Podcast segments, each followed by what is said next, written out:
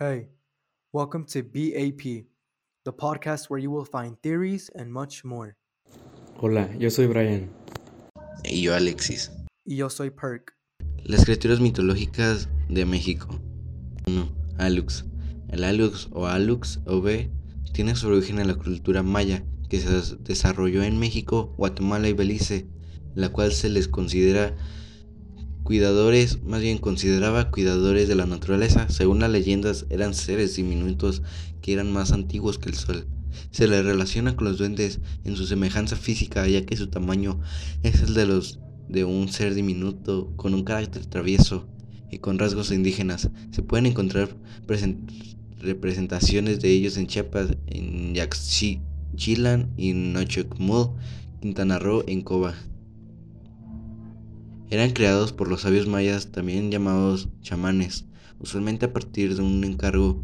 Por ello se realizaba un ritual que consistía en usar barro virgen extraído de una cueva.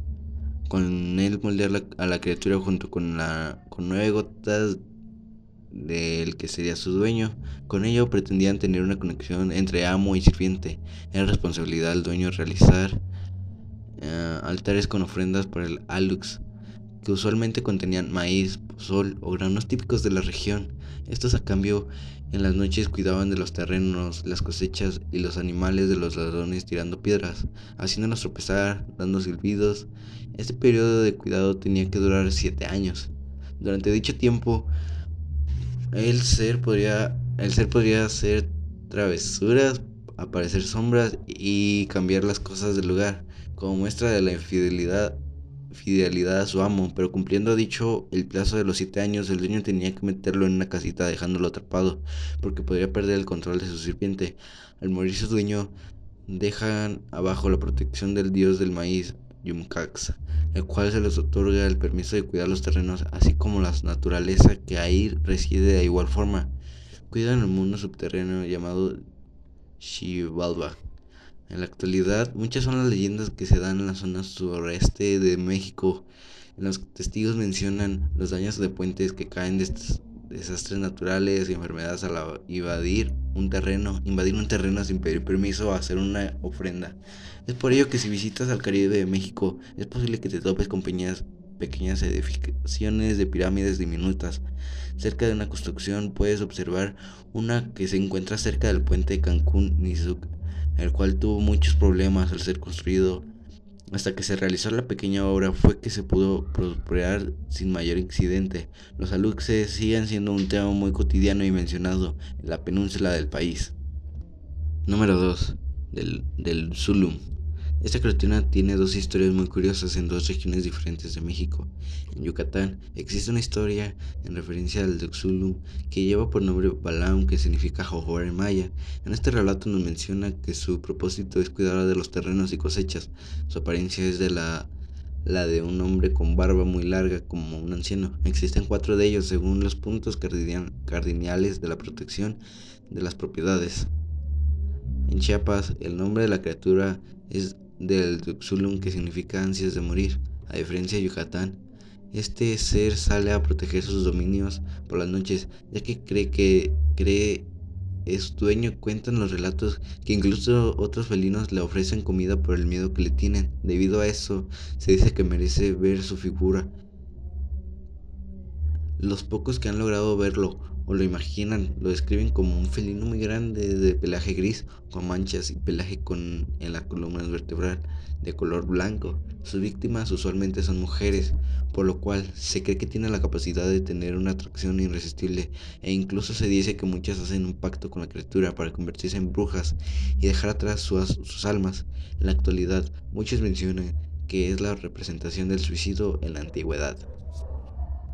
Nahuel el náhuatl tiene su origen en la lengua náhuatl, que significa disfraz oculto. Es una criatura que tiene la capacidad de transformarse en animal. Se le describe como un brujo que tiene la capacidad de transformación para la práctica de la brujería. Las tradiciones cuentan que todos nacemos con un espíritu animal que nos protege y nos guía, por ello los nahuales buscan convertirse en ellos para mejorar sus capacidades.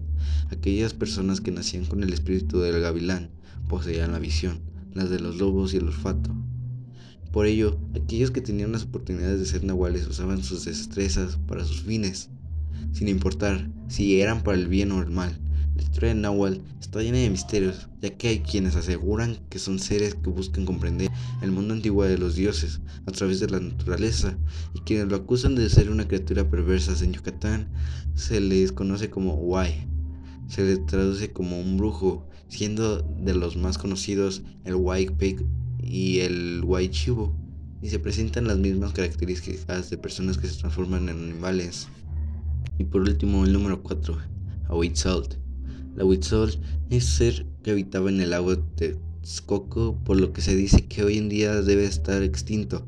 Era una criatura con orejas pequeñas y con una cola larga que asemejaba una mano y de mono, y garras y dientes afilados, con la apariencia de un perro muy deformado. La traducción de su nombre sería el espinoso de agua.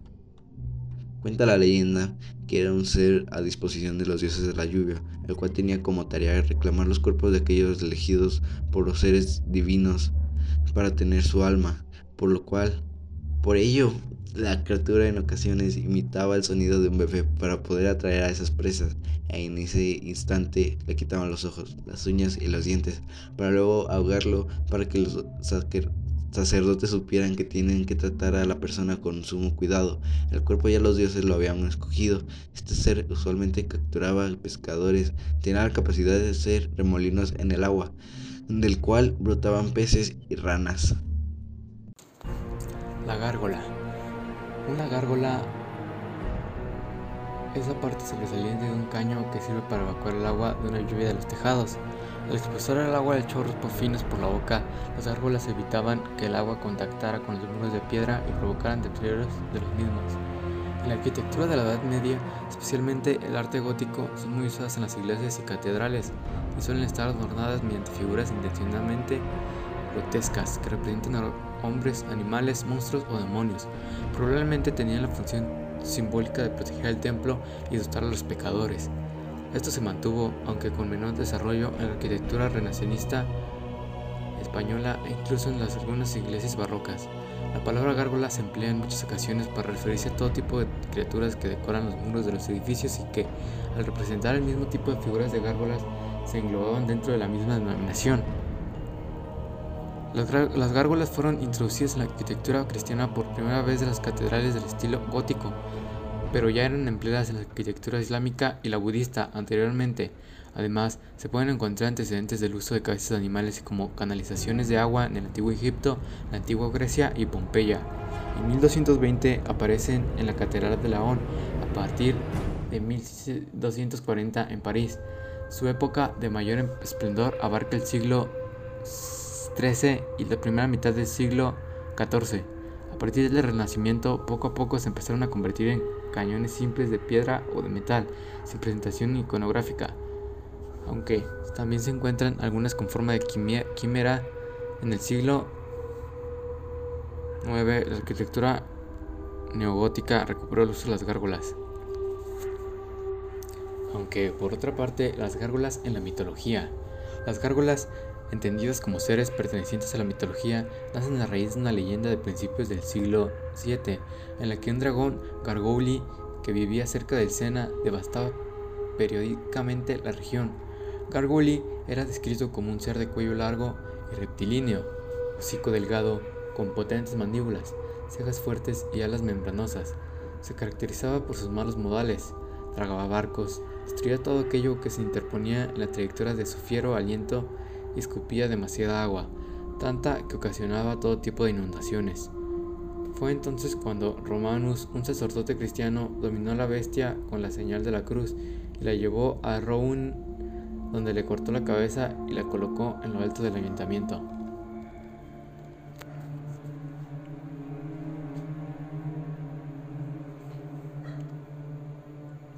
Ahora les hablaré sobre la quimera. ¿Qué es la quimera? Es una criatura de la mitología griega que vive en Asia Menor y escupe fuego, que como característica principal está compuesta por varias partes de animales distintos.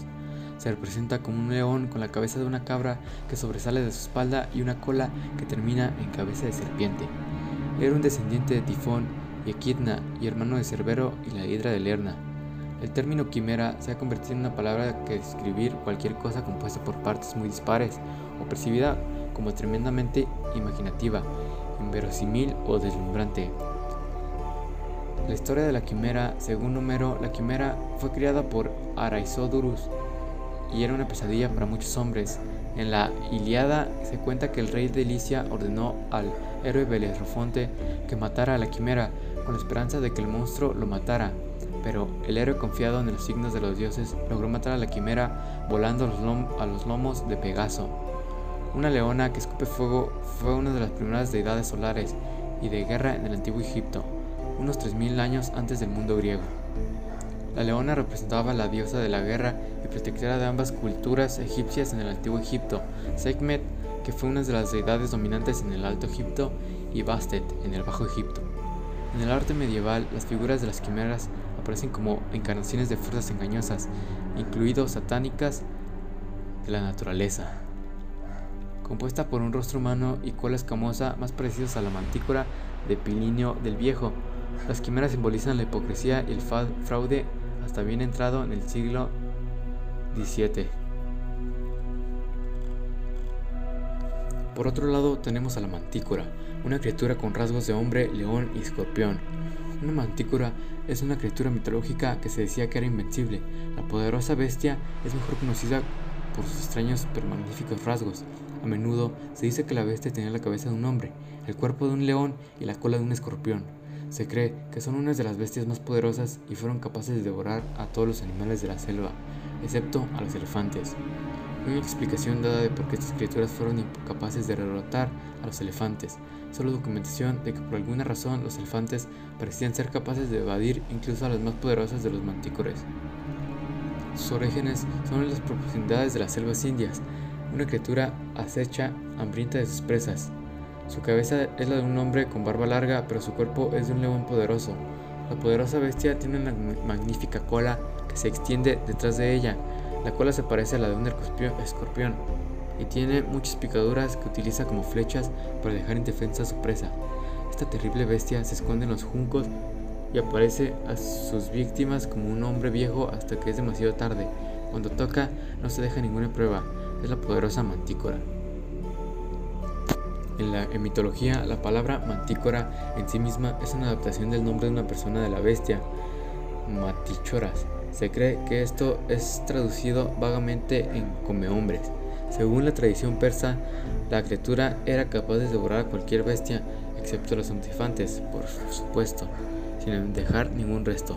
Sin embargo, a pesar de su dominio en la selva, la mantícora tenía un hambre especialmente intensa de la carne humana decía que se debía pagar a un hombre si eso era todo lo que estaba disponible, pero prefería más bien estar a la espera de un mínimo de dos o tres hombres y devorarlos a todos. Se rumorea que la mantícora era capaz de matar a tres hombres a la vez sin problema y que probablemente podrían matar a ese número si se presentaba la oportunidad.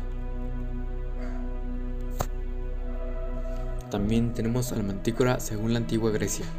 Aunque no hay evidencia de una mantícora para ver en los días modernos, se reporta que la bestia fue capturada por lo menos en una ocasión y presentada entonces al rey de Persia como un regalo. La mantícora fue entregada al rey Artajerjes II mientras Cetesias servía en su corte como médico. Fue a través de este intercambio el testimonio de la criatura por parte de Cetesias que la leyenda de la mantícora pudo extenderse al resto del mundo, especialmente a Grecia, una vez que la leyenda de la mantícora se extendió a Grecia, fue recibida con reacciones encontradas. Un famoso autor griego llamado Pausanias escribió sobre las mantíchoras, con gran escepticismo en su libro, Descripción de Grecia. En su opinión, el gran mantíchora era más que un tigre. Hizo la hipótesis de que los detalles adicionales que hablaban de las tres filas de dientes de la famosa bestia y su cola de escorpión no eran más que exageraciones que se usaban para expresar el terror extremo que se sentía cualquier persona que tuviera la desgracia de encontrarse con una de las bestias. Plinio el Viejo, otro escritor griego famoso por su obra, no compartía la opinión de Pausanias, incluyó a las mantícoras en su escritura Natural Historia junto con muchos animales que se sabe que existen hoy en día. En la épica de Homero, el cíclope Polifemo aprisiona a Ulises y su tripulación en una cueva. El héroe griego clava al gigante una estaca en el ojo y huye con sus hombres, ocultos bajo el vientre de las ovejas cuando aquel se la, saca a, pastar. Ciego, el cíclope no se, percata del engaño. Según la mitología griega, los cíclopes eran una raza de gigantes irascibles con un único ojo en medio de la frente. De allí su nombre Caiclos, círculo y ops, ojo. Hay diversas teorías sobre su origen. Herreros que antaño usaban un parche para protegerse en las chispas de la fragua, la ciclopía humana, una malformación congénita incompatible con la vida en la que el feto desarrolla eh, con un solo ojo, o los cráneos de elefantes enanos hallados en diferentes islas del Mediterráneo. De hecho, la semejanza de los cíclopes Cíclopes. Mitología. En la Odisea de Homero, los cíclopes eran pastores que vivían en, Sicilia. Sicilia. Eran una raza salvaje, caníbal y fuera de la ley que no temía a dioses ni a hombres. El héroe griego, griego Odiseo fue atrapado con sus hombres en la cueva del cíclope Polifemo, un hijo de Poseidón, dios del mar. Se cuenta que Odiseo le, cegó para escapar de la cueva en la que el gigante los tenía cautivos y donde ya había devorado a varios de sus hombres. En la historia se dice que Ulises Odiseo, rey de Itaca y esposo de, de Penélope, de vuelta de la guerra de Troya y durante los diez años que duró su viaje, arribó con sus hombres al país de los cíclopes, rudos gigantes como montañas, con un solo ojo central que vivían pastoreando cabras y elaborando quesos. Uno de estos Polifemo, dotado de extraordinario vigor salvaje y ignorante de la justicia y de, de las leyes, los hace prisioneros y mata a seis de los griegos. Cogió a dos de ellos y los aplastó contra el suelo y los devoró. Y no, no dejó ni sus entrañas, ni sus carnes, ni sus huesos encerrando al resto en la cueva con los animales. Odiseo consigue emborracharlo con vino y a, y a la pregunta del gigante antes de caer rendido por el alcohol, de cuál, para, de cuál era su nombre, le responde que Utis nadie, dormido Polifemo. Los de Itaca le clavan una estaca de olivo candente en el ojo, y ante sus aullidos de, de dolor los demás gigantes acuden y le preguntan qué le corre. Amigos, nadie me mata con fuerza y con engaños. Por lo que demás cíclopes se retiran pensando que Polifemo grita en su borrachera. El ingenio de Ulises dio resultado. Luego, tras salir de la cueva sujetándose a la lana del vientre de los carneros para no ser atrapados por Polifemo, el héroe de Troya, y sus hombres llegan a la religión de las sirenas.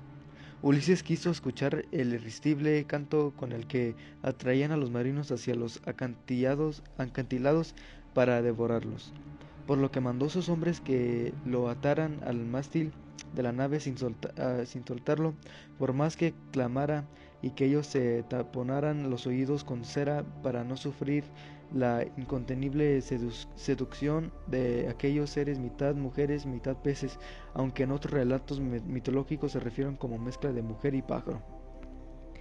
Hijos de Poseidón y Afrodita, raza de indóciles y salvajes pastores que habitaban en la isla Trinacria, hoy Sicilia, y capitaneados por Polifemo, a quien cegó Ulises de esta forma y como ya hemos señalado describe Homero en la Odisea a los cíclopes gigantes de fuerza hercúlea y con un solo ojo. Aunque los cíclopes formaban una parte de una de las muchas fábulas griegas perfectamente tramadas, la existencia de seres con un solo ojo central y impar sí que supera la ficción. De, desmistificando porque en este caso son crustáceos nadadores y dul, dul, del género Cyclops. También en la teogonía de Hesioido, los tres hijos Arges, Brontes y Esterropes de Urano y Gea, personificaciones del cielo y de la tierra, eran cíclopes. Fueron arrojados al mundo inferior por su hermano Cronos, uno de los titanes, después de que él destronara a Urano, pero el hijo de Cronos, el dios Zeus, liberó a los cíclopes del submundo y ellos agradecidos le regalaron el rayo y el relámpago, con los que derrotó Cronos y a los titanes y se convirtió así en señor del universo. Los personajes mitológicos que Homero hace intervenir en su poema han sido sacados de la realidad y modificados al encarnarlos en la literatura. La naturaleza ensaya, acierta y a veces se equivoca, y muestra de ello es el, nacimiento de niños y niñas que con malformaciones tan insólitas como los cíclopes y las sirenas. Si hoy, si hoy día a pesar del conocimiento científico acerca de lo que son los fallos en el desarrollo embrionario, aún siguen sorprendiendo, sorprendiéndonos estas infrecuentes monstruosidades. Muestra, el poder de los dioses. Una pregunta, ¿cuál sería el pensamiento de los intelectuales del siglo VI, 4 digo, o, 5, o 5? Ante, ante estos hechos. Desconocedores de la más elemental biología de la diferenciación recurrirían a los dioses de Olimpo y explicaban el nacimiento de estos niños como mensajes, advertencias y castigos.